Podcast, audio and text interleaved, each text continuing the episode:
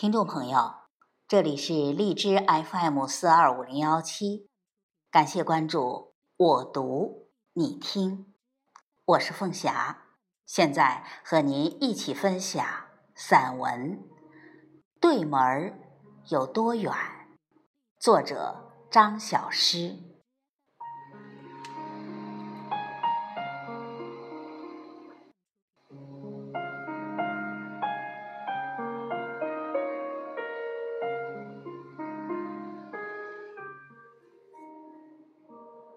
明天，我一定能买一张机票，飞向天涯海角。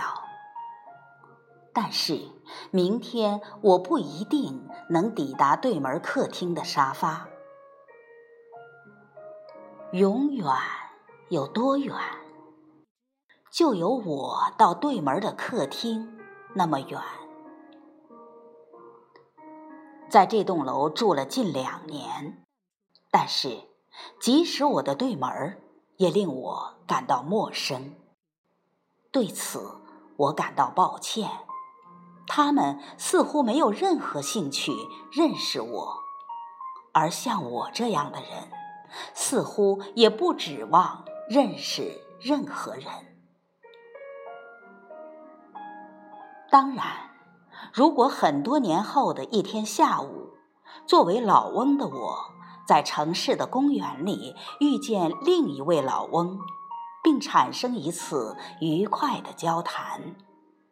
我会期望他年轻的时候曾与我住过对门儿，这样也不枉过去的那一点缘分。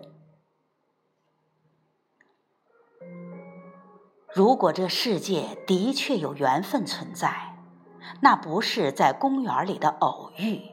而是偶遇过去的对门儿。如今的对门使我充满了想象力，在如此近的距离中存在着如此神秘的人物，的确是件值得注意的事。也许在对门眼中，我也是个外星人。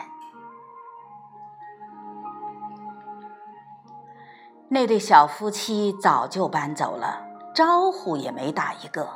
接着来了个小伙子，三个月后不知所踪。如今对门的中年夫妇是半年前进驻的，至今没见过他们全貌。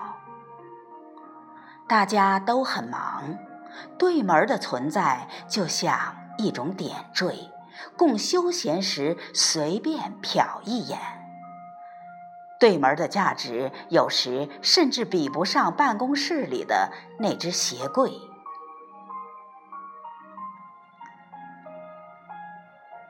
有一天，太太来这里探望我，问起对门是干什么的。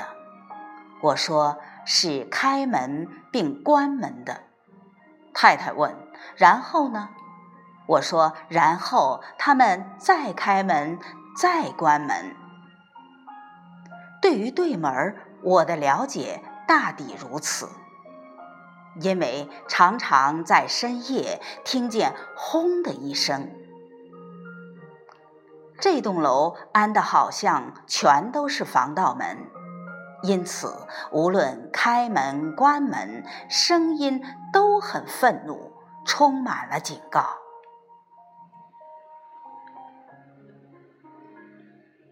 又一天傍晚，我站在阳台，看见了对门的阳台。我一边抽烟，一边幻想，也许对门的人会上阳台来与我对视一次。果然，他出现了。他举着晒衣杆，将裤衩挑上铁丝，然后转身回屋，再也没动静。这是个夏天的傍晚，空气中满是灰尘和燥热。